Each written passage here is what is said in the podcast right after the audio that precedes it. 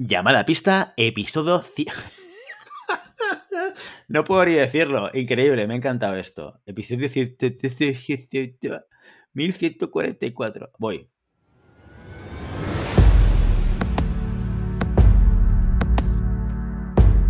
Llamada a pista, episodio 111.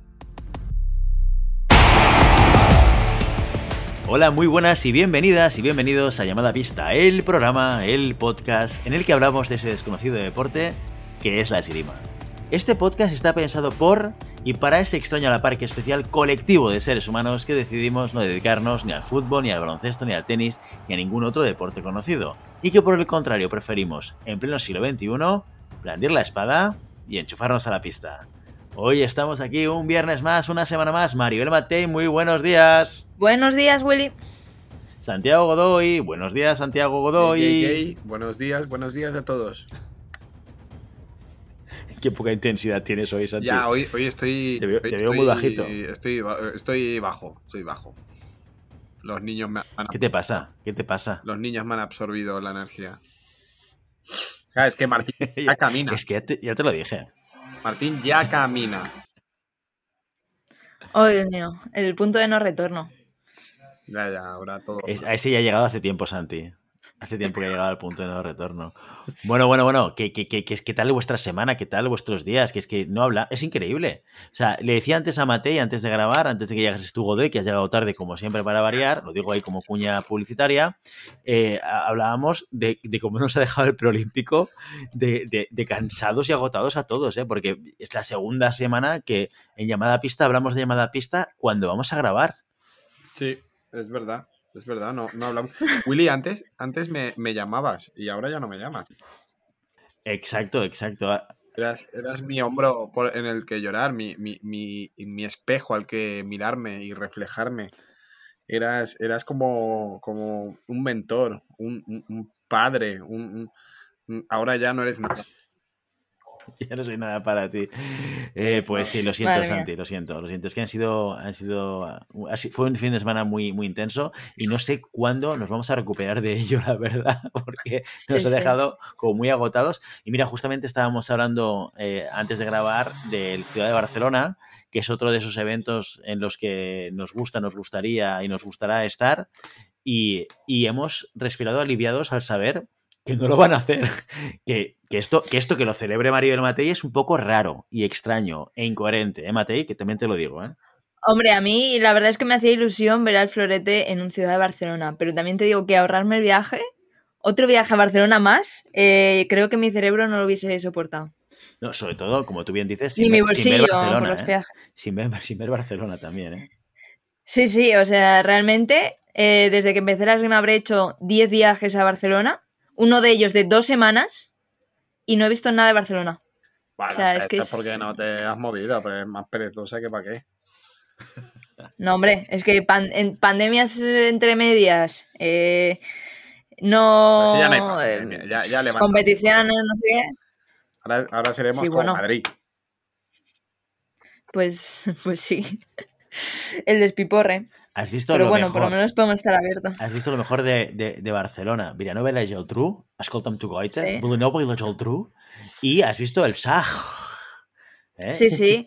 No, y fui a la playa de Sitges Ops. eh, cuando fui al curso de entrenadores. Ojo. O sea que, Mucha calidad. Esto- por lo menos he pisado la playa. Oye, de esto en Madrid no tenéis, ¿eh? Todo se ha no, dicho. no, eh, sí. Por más que Soy- lo los madrileños somos muy-. Sí, somos muy madrileños. Cada vez que salimos a un sitio con playa hay que ir a la playa, porque las pisamos una vez al año. Entonces, eh, pues eso hice yo, como buena turista de la meseta. Es la Muy mesetaria. bien, muy bien. mesetaria. Muy bien. Pero bueno, sí, mejor, mejor que no vayamos. Mejor que no vayamos. Lo Bueno, siento mucho. que reservemos energías eh, en nuestra siguiente, nuestra siguiente etapa, nuestra siguiente fase, Matei, que es eh, las Olimpiadas ya, ¿no? Porque se ha cancelado todo, lo decíamos el fin de semana pasado. Sí, sí, ya no hay más, no hay más competiciones internacionales.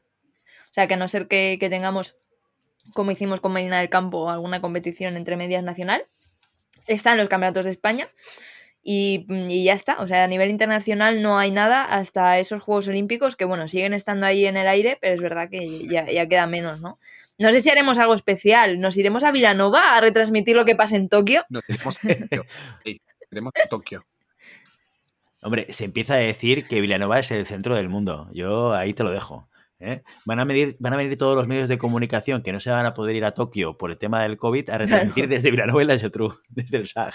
Desde el SAG, con, con el super medio técnico que tenemos ahí, Centro Neurálgico de Todos la son Tecnología. pegas. ¿Has visto? Todos son pegas. Y se cree que la gente que, que esto es- se levanta, un imperio se levanta solo.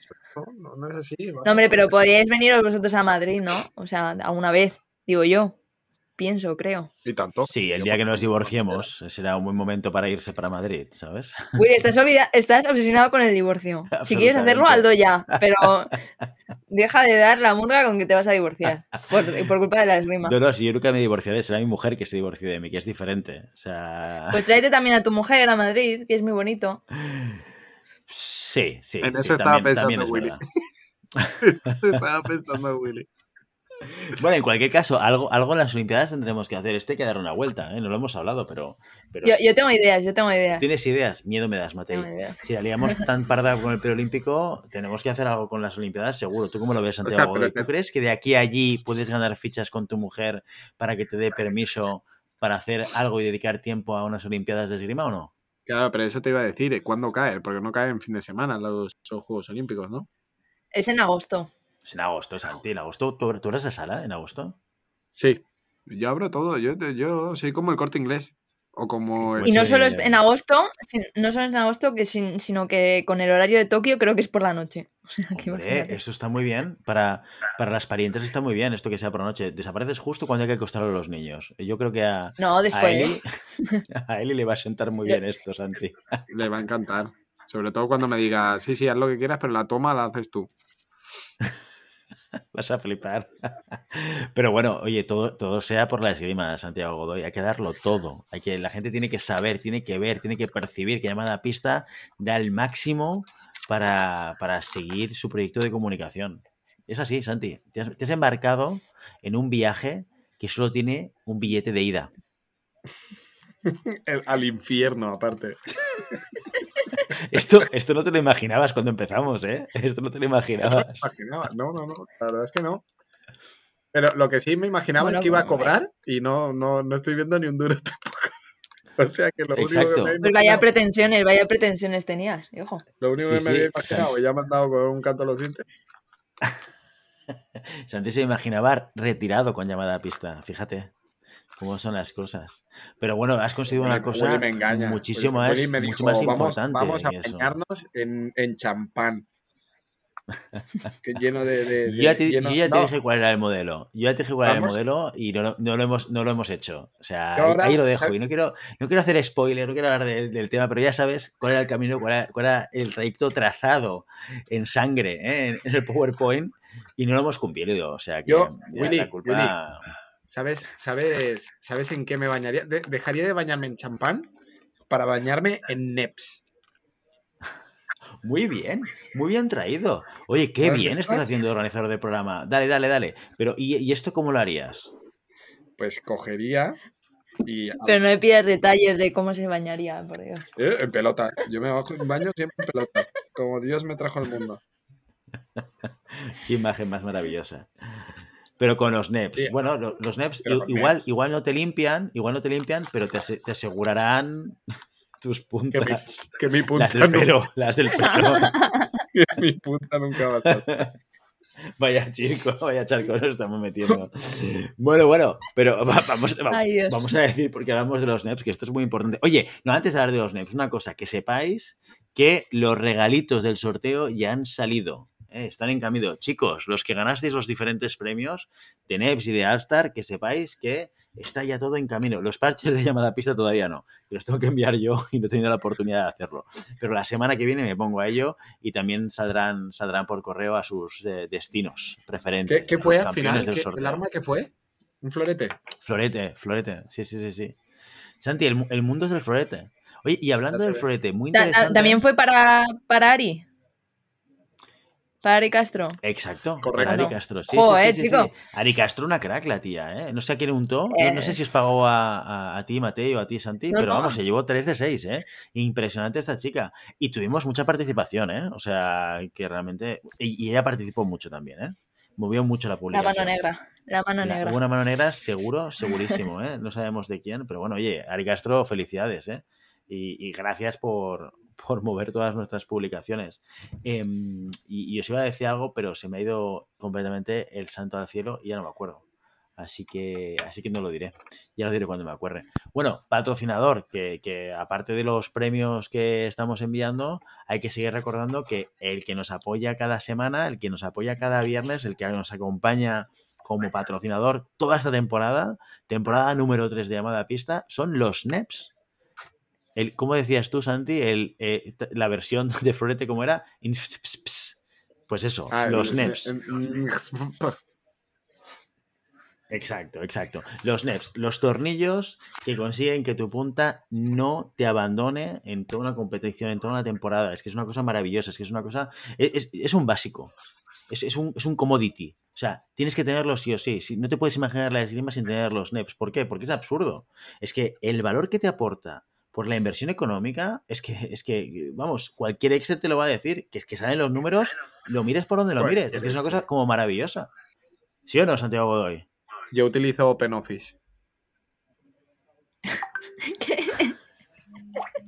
Para Excel- tus puntas, Excel, ¿no? me- me- Utilizas me- OpenOffice para tus puntas. Bill, Bill Gates nos quiere controlar. Yo utilizo OpenOffice. A mí, a este Menda Lerenda, con mis Sí, snaps sí. en las puntas, no me va a controlar. No me hables de Bill Gates, que ya sabes que se ha divorciado. Así que no volvamos a hablar otra vez de divorcio, por favor. ¿eh? Bueno, dicho esto, los NEPs que, te, que nos acompañan toda la temporada, que te acompañan en tu punta, son, son acompañantes natos. Esto es lo mejor que sabe hacer un NEP, ¿vale? ¿Dónde los puedes encontrar? Estas, estos tornillos maravillosos. En la página web de los NEPs, en fencingfan.com y también en vuestro distribuidor favorito. Ahí estarán, allí te van a esperar. ¿De acuerdo? Así que no lo dudes. Si necesitas tornillos para tu punta, ves a fencingfan.com. Qué bonito. Ah, y me, he acordado, me he acordado, sí, me he acordado de lo que os quería decir. ¿Habéis visto el anuncio o el corto que han hecho del nuevo patrocinador de Mercedes? Sí. Que sale Iñaki No. Bravo y... No, no lo has visto tú, Santi. No. Sa- sa- salen haciendo un asalto de, de sable. Es Iñaki Bravo y la chica no sé quién es, ahora no me acuerdo. La que hace el combate con Iñaki. Eh, y es un combate de sable en una... En, ¿Mercedes o BMW? concesiona- BMW. Es BMW. Es BMW, pero digo Mercedes. Podría decir Porsche, es igual. Si no nos pagan estos, ¿lo ves o no? A nos- sí, Claro, podemos cambiar. Fiat, Un Fiat. coche. El nuevo patrocinador es Fiat. Coches, ruedas, yo qué sé. Pues sí, BMW, perdón, perdón. BMW. Pues eh, salen tirando un asalto de sable en el, en el concesionario, ¿vale? Pim pam, pum, pim pam. Y luego al final del asalto aparece Pirri y para el asalto, como diciendo, "Ch, aquí se acaba el asalto. ¿Y con qué lo hace? Con una espada. Yo creo que hay un mensaje subliminal que nos intenta enviar eh, José Luis Abajo Pirri sobre cuál es la jerarquía de las armas en la esgrima. Y lo dejo ahí. O, Y lo dejo ahí. o que la espada siempre corta el rollo. Esta es muy buena, Matei. Has estado muy bien ahí. Has estado muy hábil. Has estado muy hábil. Sí, sí. Mente de convención. Sí, no, ti- ti- tienes toda la razón del mundo, pero el florete no, no, no, aparece, no aparece en la No aparece, eso es verdad, Así que O sea, Sí, o sea, la ¿habéis única visto? arma. No pasa nada, no pasa nada porque estamos clasificados para Tokio. ¿Habéis, Oh. habéis- siguiendo con esto de las cuatro ruedas, ¿habéis visto, seguís el, el Facebook de, de Max Heinze? No, no, a ver, El- cuéntanos. no tengo. Facebook. ¿No? Sí, que, que Maribel es una generación Z, que no A lo tiene mejor lo he visto en. Instagram. Maribel solo tiene TikTok. Se pasa todo el día en TikTok. Maribel. No, no, soy la generación entre medias. Pues, pues Soy Twitter e Instagram. yo eh, lo, lo- lo- lo patrocina Jaguar. Y tiene los, los coches Jaguar con, la, con su marca, Max Heinzer Fencing. Y tiene, no sé cuántos Jaguars tiene, sale con, con su marca de esgrima, tío. Pero yo conté cuatro Jaguars y el último que le han dado es eléctrico. O sea que el. Ah, eso sí que lo he visto en Instagram. Es verdad, que sale él haciendo una flecha Sí, con el cargador del coche. es, hay- hay es el objetivo de, de Santi. Que le patrocine. Jaguar. No, Max Heinzer. También. Me vale mejor. me, me da mejor que Max Heinzer me patrocine que no. Pues nada. Bueno, pues ahí, está, el, dato. La esgrima está, ahí. Sí, sí. La esgrima está ahí en lo más alto. Hay que ser suizo y, y ser suizo. Y estar loco. Sí, y ser suizo, en realidad. Bueno, a Max Heinzer le patrocina Jaguar, pero a quien no patrocina llamada pista como mencionas es Max Heinzer, todo se ha dicho. ¿eh? ¿Eh? Y eso, eso me recuerda a una cosa, oye, que el otro día, mira, me volví a escuchar, que yo soy un poco bizarro, que me escucho los programas después de editarlos, llamada pista, y el último día no dijimos las razones por las cuales es, relevante y, eh, y, bueno, son cosas que te puedes llevar si te haces mecenas. Vamos a hacer una cosa antes de nada y es recordar a todo el mundo qué es esto de ser mecenas y el mecenazgo. somos muy pesados, lo sabemos, pero a lo mejor es la primera vez que aterrizas en este programa y dices, pero esta, estos tres chavales que están hablando teóricamente de esgrima y todavía no han hablado de esgrima, pero, pero, pero cuando llega, el contenido me he venido muy arriba, me he venido muy arriba. Lo digo por Matei, que no tiene. Claro, muy arriba, ¿eh? eh eres el típico que llega a un skate park con un vestido como un chaval de los años 80 con su gorra hacia el lado y tal. ¿Qué pasa, Punk? Bro, ¿qué pasa, tío? Estoy aquí, soy. Yo no digo eso. Yo digo, yo digo, ¿qué pasa, pana? ¿Qué pasa, pana? Ahí, utilizando el vocabulario que aprendes en llamada pista. Estoy en la onda, estoy en la onda. Uy, no, la onda ya no, ya no. Es que no, soy capaz de improvisar mejor. Acabas de perder 30 años de juventud. bueno, me, tendríais que me he cortado el pelo. viene antes de hacemos un guateque y ahí ya lo petarías. Oh. Qué grande, qué grande. Qué gran película, por cierto, El Guateque, de Peter Sellers. Eh, apuntárosla si no la habéis visto. Bueno, el caso. Los mecenas. ¿Qué, son los mecenas? Pues son oyentes que deciden apoyar este podcast económicamente. ¿Para qué? Para que podamos hacer dos cosas. Primero, comprar las cuatro cositas que necesitamos para hacer este podcast, que si material, que si el software, que si, que si las pastillas para, para la salud de Santi, etcétera, etcétera. Y luego también cuando nos queremos liar la manta a la cabeza para hacer cosas y probar cosas, como por ejemplo montar 18 horas de directo para cubrir el preolímpico, pues eso también nos permite pues, hacer ese desembolso económico y poder comprar material y, hacer proyectos y probar cosas diferentes. Con lo cual, los mecenas estamos súper agradecidos de que estén ahí cada mes, que nos apoyen, que nos ayuden, que nos acompañen y poder seguir desarrollando este proyecto de comunicación, este proyecto de podcast de llamada a pista. ¿Y qué te llevas si eres un mecenas? Esto es muy importante porque al final luego la gente dice, ¿y qué hay para mí? ¿Qué es lo que hay para mí? Se pregunta la gente, ¿lo oís, no? ¿Qué hay para mí? ¿Qué hay para Pues, ¿qué, ¿qué hay para esta gente? Matei, cuéntanos. Bueno, lo primero que te nombramos en el primer programa que mecenas. O sea, esto, esto ya tiene su, nivel. También que si me mandas un audio o dijimos, abrimos la puerta a la posibilidad de que mandes un vídeo, pues te lo publicamos. Exacto. Y bueno, puedes farzar con tus amigos de que tienes algo que no tiene más Heinzer, que es un mecenazgo de llamada pista. Que compite con un Jaguar, no lo sé. Pero bueno, ahí está. Yo, esto, yo comparto esta reflexión con la gente para ver qué piensa. ¿Qué es un Jaguar al final? Es la peor marca de coches que existe. ¿Para qué lo vas a usar? No lo uses para nada. Ser mecenas de llamada a pista, pues a lo mejor te llevas una cerveza. Claro. Sí, sí, muchos Jaguars, muchos Jaguar se, venden, se venden más Fiats en el mundo que Jaguars, lo sabéis esto, ¿no? Se te rompe el Jaguar y pagas más en reparación que vale el coche. paso, Yo con mi bici voy bien. Exacto. Bueno, con tu bici. No hablemos de tu bici y de tus motitos, ¿eh, Santiago ah, Esto cada uno para otro podcast. Cada uno La crisis de los 40. Cada uno tiene sus pequeños caprichos. que tendríais que ver a Santiago Godoy, que se cambia de moto cada año, ¿vale? Porque él, va, él va de rollo de pobre, oye, yo, pobre de mí, que tengo que cerrar la sala, de grima y tal, y no sé qué, y hoy los socios, no sé qué. Pero luego, cada año, le ves con una moto nueva, pero una moto, una moto de. Motos de aquellas de malo de película, ¿sabes? ¿Os acordáis de la película 48 horas después? ¿No? De Nick Nolte y Eddie Murphy. No os acordáis, ¿no? Esta es del 80 y pico. Eddie Murphy, pues tío. Eddie Murphy, tío, grandísimo Eddie Murphy. y Nick Nolte. Nolte. El rey de esta funda.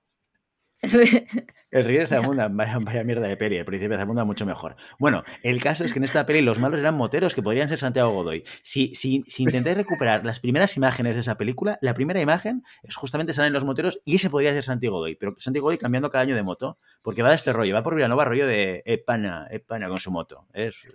O sea, que de bicicleta nada, chaval. Que, que yo te conozco. ¿eh? Bueno, y, y, sobre todo queda una cuarta cosa que no hemos dicho, que no has dicho, Matei, que ya, ya me la estás, te la estás pasando por encima ¿vale? Que es la cervecita en, en la terracita de Ayuso, ¿eh? Que esto está muy bien también. Mira, que me tenía que tocar justo la comunidad que está todo abierto. Me va a tocar invitar al final. Exacto, exacto, sí, sí. Totalmente. O sea, que lo sepáis, que si vais a Madrid, eh, vais a tener una cervecita en terracita abierta con Maribel Matei. Y, y, además podéis iros con preguntas preparadas sobre temas de esgrima aleatorios, ¿vale? Para, para realmente ver si Maribel es la Mateipedia o no lo es. ¿Vale? Ahí lo dejo. Yo voy a responder de forma aleatoria también, también te digo. O sea... Mira, Pero bueno, yo lo intento, yo lo intento. No, tal cual, es que, es que poco a poco te vas, te vas transformando o vas cogiendo elementos y características de Santiago Godoy.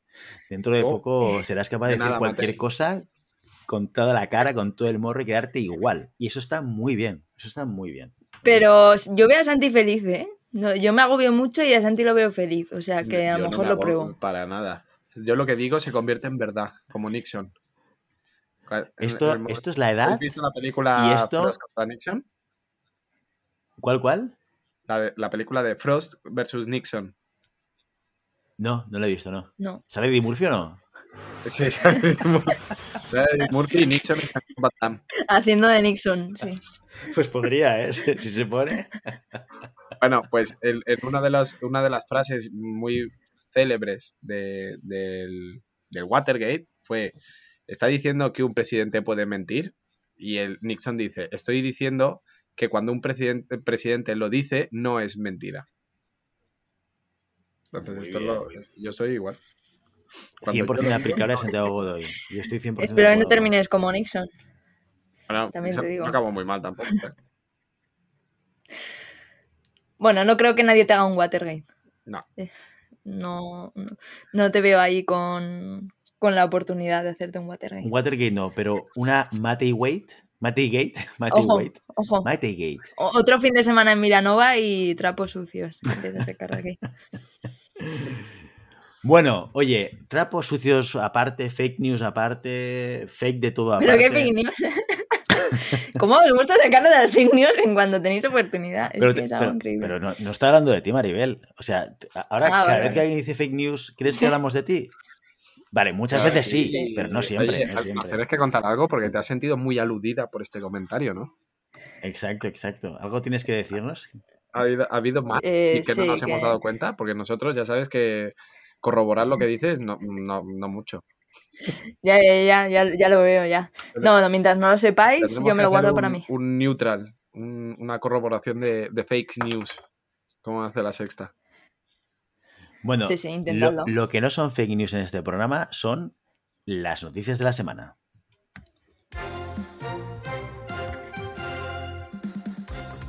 La clasificación olímpica se cierra con el reparto de las plazas panamericanas. El pasado fin de semana se disputaba el último preolímpico en Puerto Rico. Los resultados empezaban a llegar durante la noche del sábado hora española. En espada masculina, el canadiense Marc-Antoine Blebelanger daba la sorpresa venciendo primero a John Edison Rodríguez, representante de Colombia en Río 2016, y después en la final al cubano Junior Reitor. Resultado inesperado también el de florete femenino donde la tiradora de 18 años Katina Proestakis de Chile conseguía la plaza olímpica. Por el camino se quedaron las número 1 y 2 de la competición, Ana Bulcao, que perdía en semifinales contra la mexicana Natalie Michel, y Flavia Mormandi. En sable masculino, emocionante la final que protagonizaron Pascual Ditela, argentino que partía favorito por ranking, y José Quintero. 15-14 para el venezolano que acompañará a Rubén Limardo a Tokio. Ya el domingo, la tiradora peruana María Luisa Doig, que ya había sido olímpica a florete en 2008, ganaba la final de espada femenina a una de las favoritas de la competición, Leonora McKinnon, la canadiense. Una vez terminada la espada, el florete estuvo muy pendiente de dos grandes conocidos para la esgrima española, Víctor León y Augusto Cervello, tiradores los dos del Club Cardenal Cisneros. Sin embargo, ninguno de los dos consiguió su objetivo olímpico. Cervello estuvo muy cerquita, llegó a la final, pero no pudo derrotar al mexicano Diego Cervantes. Finalmente, el sable femenino redimió a Argentina. Belén Pérez ganaba la final a la veterana Alejandra Benítez. Pocas horas después de esta derrota, la venezolana anunciaba en sus redes sociales que a sus 40 años y tras cuatro participaciones olímpicas se retira de las pistas. Con este torneo se cierra la clasificación olímpica y se abre un periodo de confirmación de las plazas que durará hasta el 31 de mayo. Y hasta aquí la noticia de la semana. Que iba a decir las noticias de la semana, pero no, hoy traemos una noticia, pero, pero completita, ¿eh? Aquí. Sí, sí. Oye, completita, una, pregunta. El Matei, em, los, los, los, ¿hay posibilidades de que salte alguno porque metan a algún japonés o japonesa? Eh, no, porque hay plazas reservadas. Hay plazas reservadas que están apartadas del resto de la clasificación olímpica para jamón, para Japón, perdón. Lo que sí que puede pasar, que de hecho ya eh, el otro día repasando cuando tuvimos que preparar el preolímpico y demás, lo que sí puede pasar es que por causas, pues lesiones o bien por decisiones eh, fuera del deporte que son más políticas, de federaciones y demás, que salte a una tiradora o tirador que ya esté clasificado o bien por preolímpico o bien por, plaza directa. Esto pasó, eh, si no recuerdo mal, en el florete femenino en 2016. Eh, una tiradora ganó el. o quedó entre las cuatro primeras, eh, porque recordemos que se clasificaban esas cuatro primeras, no la única ganadora. pues saltó por una decisión de su federación. Y entró la siguiente del que se había clasificado en el preolímpico.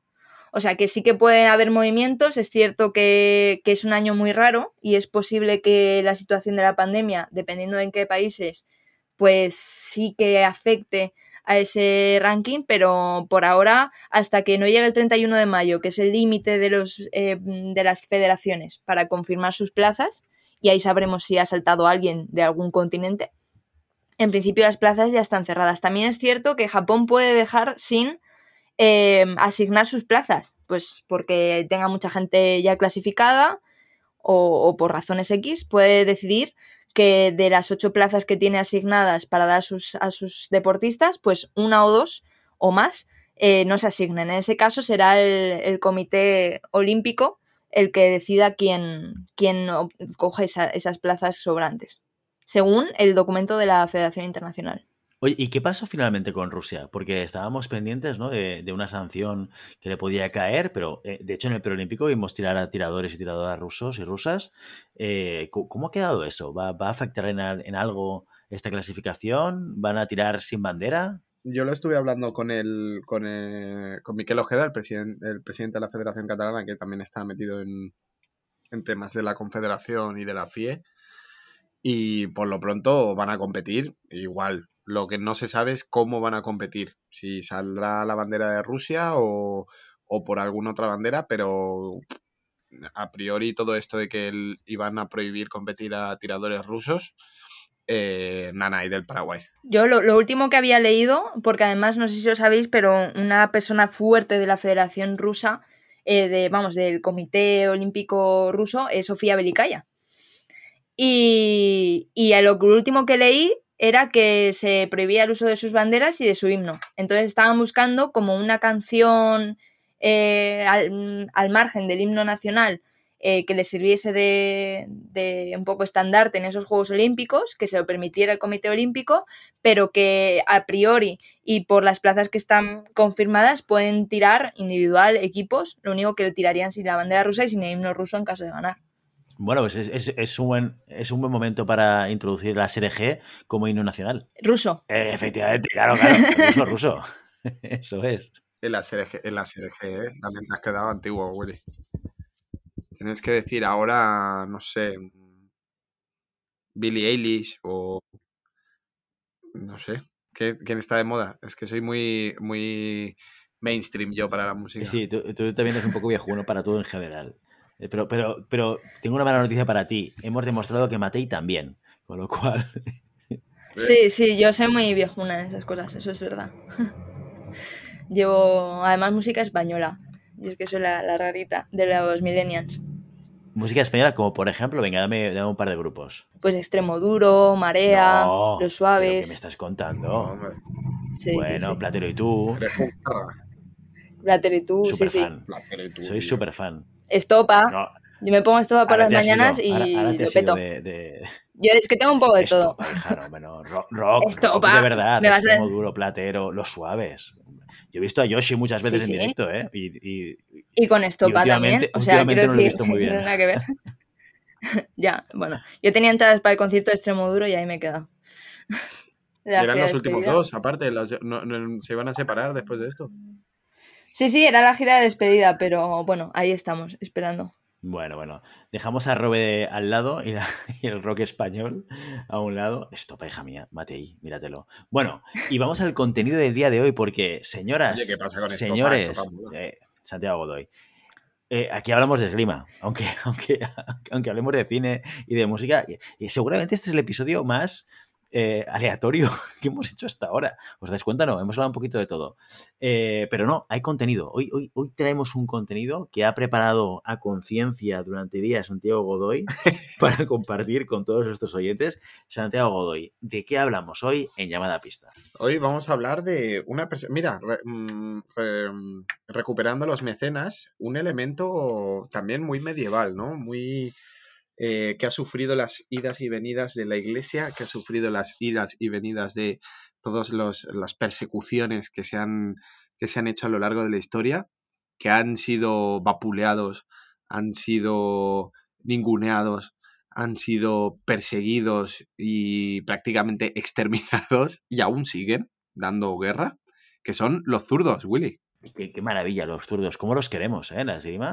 ¿Cómo los queremos? Antiguamente se creía que estaban endemoniados. Imagínate. Y más de una vez yo me, yo me he enchufado con un zurdo en la pista y he dicho, sí, sí, seguro que está endemoniado. Em, ¿Qué pasa con los zurdos? ¿Qué, qué- qué características tienen los zurdos? ¿Por qué nos incomodan tanto? Eh, y una curiosidad, ¿por qué llegan a ser tan buenos? ¿no? Porque eh, esta vez, esto lo dijo, me acuerdo, no sé si lo dijo en el programa o lo comentamos Willy con Xavi Iglesias, que decía que era sorprendente que en el alto rendimiento eh, la cantidad de zurdos que había en las primeras plazas de los rankings eran equiparables a, a los diestros. Y es súper curioso porque por, por proporción los zurdos son eh, una gran minoría en este caso. No, no quiero decir que, que los hayan erradicado, pero sí que es verdad que el porcentaje de zurdos y de diestros que nos podemos encontrar en una competición de esgrima es muy, es muy desigual, pero que, bueno, fíjate en, los en el preolímpico, ¿no? ¿Cuántos zurdos nos encontramos en final de ocho, semifinales y finales en las, en las tres armas? Entonces, bueno, eh, un poco para desarrollar el tema mm, los zurdos también existe lo que se llama el pensamiento zurdo, ¿no? No es solo que me han girado al tío que tengo delante o a la, o a la tía que tengo delante, sino que también desarrollan una capacidad, una esgrima un poco, eh, poco ortodoxa, ¿no? ¿Y qué, qué nos lleva a esto? Bueno, lo primero de todo es mm, por qué nos incomodan tanto. Nos incomodan tanto por, por un tema de proporción. Nosotros cuando nos encontramos a un zurdo en una competición, por ejemplo, no estamos muy acostumbrados, si no tenemos mm, muchos zurdos en la sala o no hemos eh, sido capaces de poder entrenar con algún zurdo, nos encontramos con una persona que ¡uh!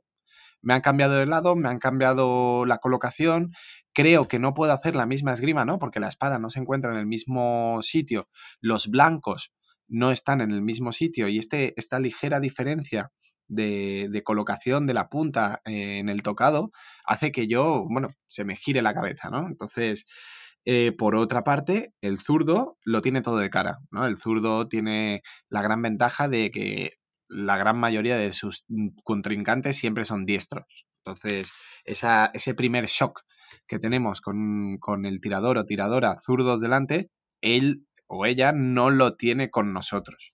Entonces ya ahí tiene una ventaja de base. ¿sí? En, este, en este caso también nos podemos, estando en la sala, nos podemos fijar que eh, A mí me, siempre me contaban una historia, eh, mi maestro César, que cuando estaba en, Alemania había la figura en aquellos maravillosos años, ahí por los 90, eh, principio, finales de los 90, que era la, figura del maestro zurdo, ¿no? Y era un maestro que iba un, día a la semana a varios clubes de, la zona eh, a dar clase, porque claro, si no puedo tirar con un zurdo, al menos poder dar clases con, la, con, un zurdo, con, un, con mi maestro que, que, tenga la capacidad de, emular un zurdo. Porque tenemos que tener en cuenta que no es lo mismo que un maestro diestro de clases con la zurda que, un zurdo de clases con la zurda, un maestro zurdo de clases con la zurda. El tipo de estímulo no será igual, el tipo de reacción no será igual. Sí que podemos trabajar un poquito lo que es la, dinámica del tocado, pero realmente la táctica del tocado es muy compleja trabajarla eh, con la mano izquierda y conseguir una, bueno, un, resultado más o menos eh, creíble. Entonces, sí que es verdad que es muy importante el hecho de siempre que podamos mm, y, queramos tener una esgrima un poquito más completa, eh, poder tirar con algún zurdo o poder dar clases con algún maestro zurdo. Y la segunda cosa que sorprende ya no solo el cambio de lateralidad, sino es el cambio de, el cambio de lateralidad lo que implica. Y muchas veces eh, perdemos los estribos o perdemos un poco la noción del tocado porque no nos damos cuenta que la distancia con un zurdo cambia. O sea, ya solo por la colocación pasamos de una colocación en diagonal, ¿no? Diestro-diestro, eh, en donde mi punta tiene que tener una ligera inclinación hacia adentro para poder cerrar esta línea externa y eh, a su vez poder tocar eh, sobre todo en blancos avanzados como puede ser la mano, el brazo o cerrar en, en el pecho. Cuando nos encontramos con un zurdo, esta lateralidad es directa, es paralela. Es decir, está más cerca ya solo por su colocación, el blanco, de todo, el que puede ser la mano, el brazo o el pecho avanzado, está más cerca. Y tiradores que tienen una lectura de la distancia muy, muy fija, es decir, aquellos tiradores que eh, yo sé que mi fondo puedo tocar aquí, ¿no? Y, puedo hacer eh, acciones compuestas desde esta distancia, con un zurdo tienen que tener la capacidad de poder ampliar este, mm, esta pequeña distancia, esta pequeña variante de, de la distancia por esta colocación en paralelo y poder eh, solventar este problema. Y muchas veces no lo hacemos y acciones que a priori con un diestro nos puedan servir, como puede ser la finta y pase, como puede ser el contratiempo, ¿no? sobre todo acciones compuestas, con un zurdo no funcionan o no funcionan de la misma manera. Y lo achacamos a, ostras, es que es zurdo y no lo encuentro. No, no, es que es zurdo, no lo encuentras y además la distancia tiene que ser un, un elemento que tengo que, cambiar desde el primer momento, desde la base. Entonces, cuando nos encontramos con un zurdo, yo le digo a mis alumnos, lo primero que tenéis que hacer es tirar un paso más, un, romper más de lo que están acostumbrados a tirar. Y en ese momento, cuando hacen este pequeño romper, empiezan a encontrar el tocado simplemente con este pequeño detalle. Claro, cosa, esto lo, lo que nos lleva a pensar es que de base, esta información un zurdo ya la tiene interiorizada por esta capacidad de poder tirar siempre contra diestros, pero un diestro no tiene esta capacidad y por lo tanto eh, peca un poco de este fallo de base que es complicado, es complicado regular si no estás acostumbrado a ello. No, no, que iba a decir que de allí que en las salas, cuando somos zurdos o cuando tenemos a un niño o niña zurdo, no, van pasando por todos compañeros. No, hoy toca día de zurdos. Venga, todo el día a tirar le toca al niño a la niña zurda. Eh, también es verdad que lo que dice Santi eh, nos pasa también a los zurdos cuando nos enfrentamos con zurdos. Eh, precisamente por esa proporción, ¿no? yo era la única zurda de mi club, no tiraba con gente zurda y cuando me encontraba con una tiradora zurda en una competición, me bloqueaba. O sea, es que realmente me bloqueaba mentalmente. Porque veía a los blancos que estaban, estaban ahí, ¿no? Tú ves el pecho y demás, pero no era capaz de, de encontrar ni la distancia ni, ni, ni siquiera la acción, ¿no? El bloqueo mental era tal que bueno, luego fue pasando con el tiempo, obviamente, esto te estoy diciendo muy a los inicios, ¿no? Pero al final eh, sí que daba clase con, la izquierda y demás, pero hasta que no te enfrentas a una tiradora zurda que de repente, pues eso, los blancos te cambian, si además yo era una tiradora muy de tirar eh, al flanco, pues ya no lo encuentras donde está eh, hasta que aprendes a, cambiar también lo que decía Santi en la espada de la, llevas la punta un poquito hacia adentro, pues en florete es básicamente igual, es un arma de punta, hasta que encuentras la forma de tirar contra esa, contra esa tiradora zurda, eh, pues cuesta, cuesta y, y, realmente yo le tenía pavor, tenía pavor encontrarme a una tiradora zurda en la pool y más en directas, porque me, me ofuscaba.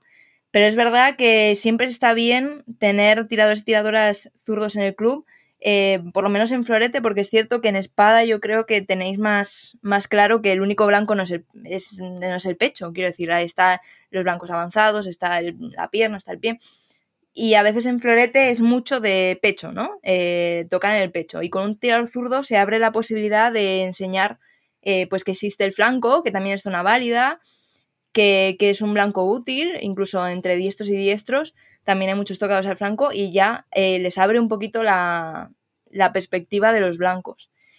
Aunque siempre hay ese pavor de, de todos los niños, es que es zurdo, es que es zurdo. Bueno, pero es que las acciones son las mismas, las trabajaremos con eh, en clases dando clase de zurdo y demás, pero las acciones, tú piensas que lo que sabes lo puedes aplicar, pero sigue existe ese miedo irracional hacia el zurdo muchas veces. Mira, viniendo al, caso de lo que tú decías ahora de la comparativa con el con la espada que, comentabas, bueno, igual tenéis más claro, ¿no? Que hay más sitios donde tocar.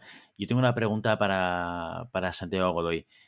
¿Hay diferencias entre estas diferencias entre diestros y zurdos en función del arma? Es decir, ¿un zurdo eh, se hace más peligroso con espada que con florete, o con florete con espada, o con sable, o, no? ¿O esas proporciones, o ese incremento de dificultad por el, la mano armada eh, es la misma? No, es la misma. Fíjate, y yo siempre hay algo que cuando empiezan a tirar los, los iniciantes, eh, les cuesta mucho entender y es el hecho que las líneas de esgrima siempre se miden o siempre se, deciden a través de nuestra perspectiva.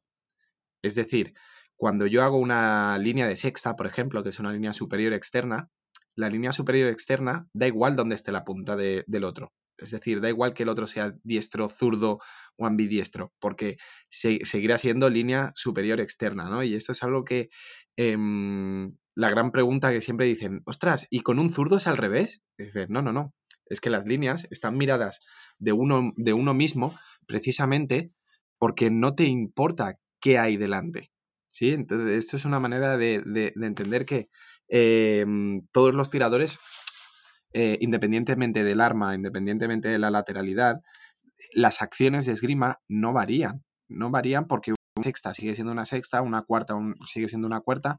Sí que es verdad que, por ejemplo, eh, contra los, contra los eh, diestro-diestro, la línea que se utiliza más puede ser la, sexta, ¿no? Por un tema de que deja mucho más expuesta el blanco del rival y en el zurdo quizás la cuarta es más, eh, más útil por la colocación, pero sigue siendo la misma tipo de línea, sigue siendo el mismo tipo de trabajo. Yo si eh, un alumno mío está tirando contra un zurdo y le digo cuarta, tiene que entender que la cuarta es su interior, no tiene que cambiar nada más. Entonces, yo creo que la, peligrosidad del zurdo eh, es equitativa en, en, las tres, en las tres armas sí que puede ser que en el sable se, note un poquito menos em, por un tema de que la cabeza sigue estando arriba, ¿no? Y bueno, la quinta es quinta y, te da un poquito menos de, margen. Pero yo creo que al, al, final mm, un zurdo es incómodo si no has practicado contra algún zurdo y un zurdo es complicado siempre y cuando no tengas claro este, este cambio de, bueno, este no cambio de la esgrima, ¿no? Es, eh, es, tenerlo en cuenta simplemente. Claro, pero, pero también es cierto que, por ejemplo, en el sable la guardia habitual es en tercera y en el florete la guardia habitual es en sexta. O sea, al final lo que yo sentía cuando empecé la esgrima y lo que veo que ven los niños cuando empiezan a tirar con gente zurda es dicen, no, es que su florete está muy cerca.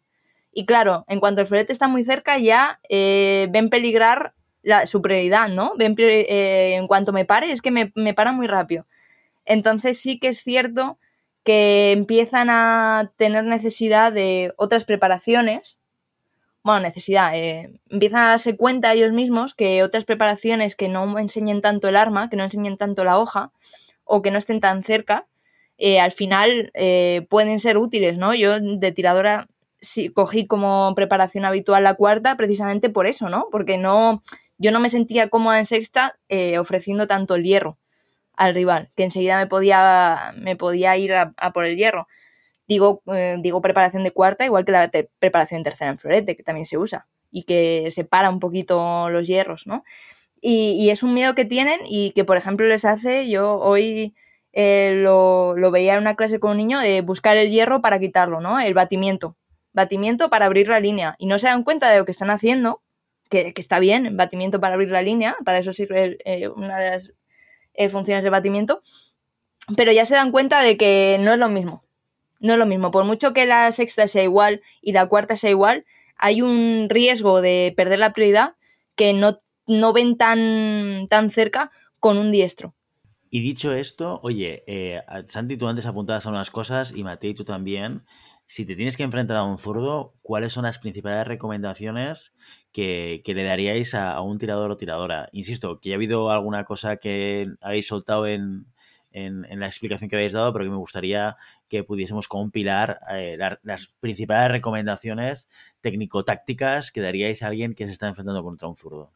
Mira, yo lo primero que, le diría es lo de tirar más lejos, o sea, es decir, de la distancia normal, tirar un, paso más atrás. Y la segunda es romper un poco con la dinámica normal de un asalto. Es decir, el zurdo está acostumbrado a tirar contra una persona diestra que tire normal. Es decir, con su guardia de sexta o su guardia avanzada. Mm, eh, y eso es donde está su comodidad. es como cualquier otra característica de cualquier otro tirador. En el momento que yo rompo la normalidad que podría esperar de mí, eh, por ejemplo, mm, tiro con ausencia de hierro, es decir, le aparto mucho la, espada para que no tenga esa, capacidad de poder molestarme, ¿no? O, tiro con una esgrima mucho más recogida, sabiendo que la distancia es mucho más corta. Em, y el zurdo también lo, lo, achacará eso. Es decir, eh, si yo estoy acostumbrado a tirar contra un diestro de manera normal, en el momento de que tiro un poquito más mm, anormal, entendiendo la palabra, entendiendo que es lo, opuesto, eh, sí que podemos un poco em, nivelar esta, esta, incertidumbre nosotros por, tener un zurdo delante y el zurdo por tener a un diestro que no es eh, regular. Es decir, que no es eh, parecido a lo que él se podría encontrar en otras, en otras situaciones.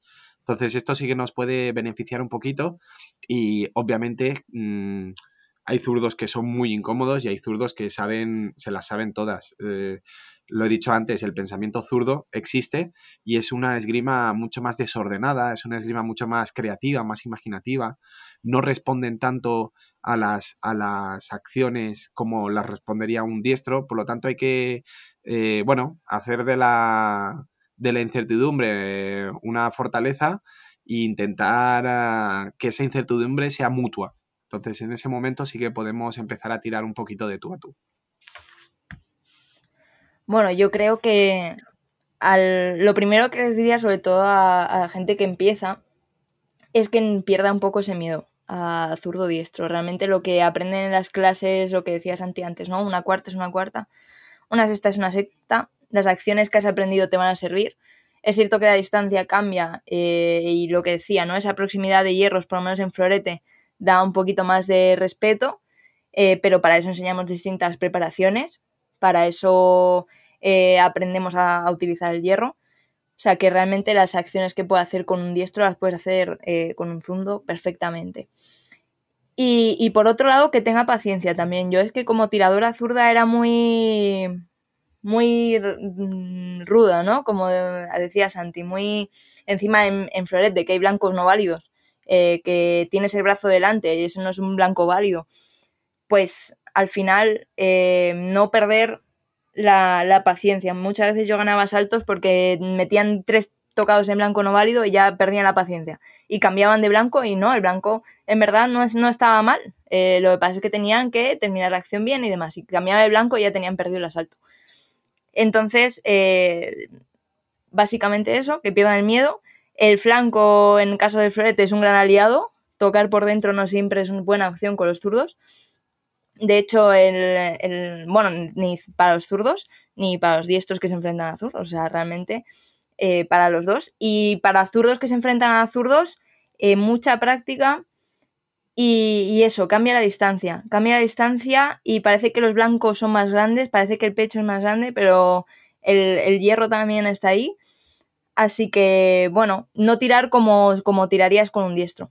Simplemente practicar con, con zurdos, dar clases de zurdo y tener en cuenta que, que los blancos cambian. Bueno, pues con estas recomendaciones para poder atajar a estos seres tan amados y odiados, igual más odiados que amados, que son los zurdos en el mundo de la esgrima, nos marchamos hoy.